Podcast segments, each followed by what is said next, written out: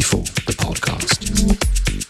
Welcome to a brand new installment of the B4 podcast from B4 Bookings Worldwide Agency. Every single month, we bring you an hour of eclectic house and tech from some of the biggest international DJs and artists. And today we invite Los Suruba to take control. A DJ duo from Ibiza, Spain. They've enjoyed residences at clubs like Mondo, Ministry of Sound, Space, and Ants at Ushuaia. They've released on record labels like Diynamic, Sol Selectas, Nazca, Get Physical, Culprit, Tale and Tone, and remixed international artists like Solomun, Hot Since 82, Audio Jack, and Richy Ahmed. With all the buzz that these guys have generated, it is only right that we bring them in to share their passion for the underground. So let's do this. Coming at you with an exclusive mix from the B4 Bookings Worldwide Agency, only on the B4 podcast. This is Los Suruba. B4, the podcast.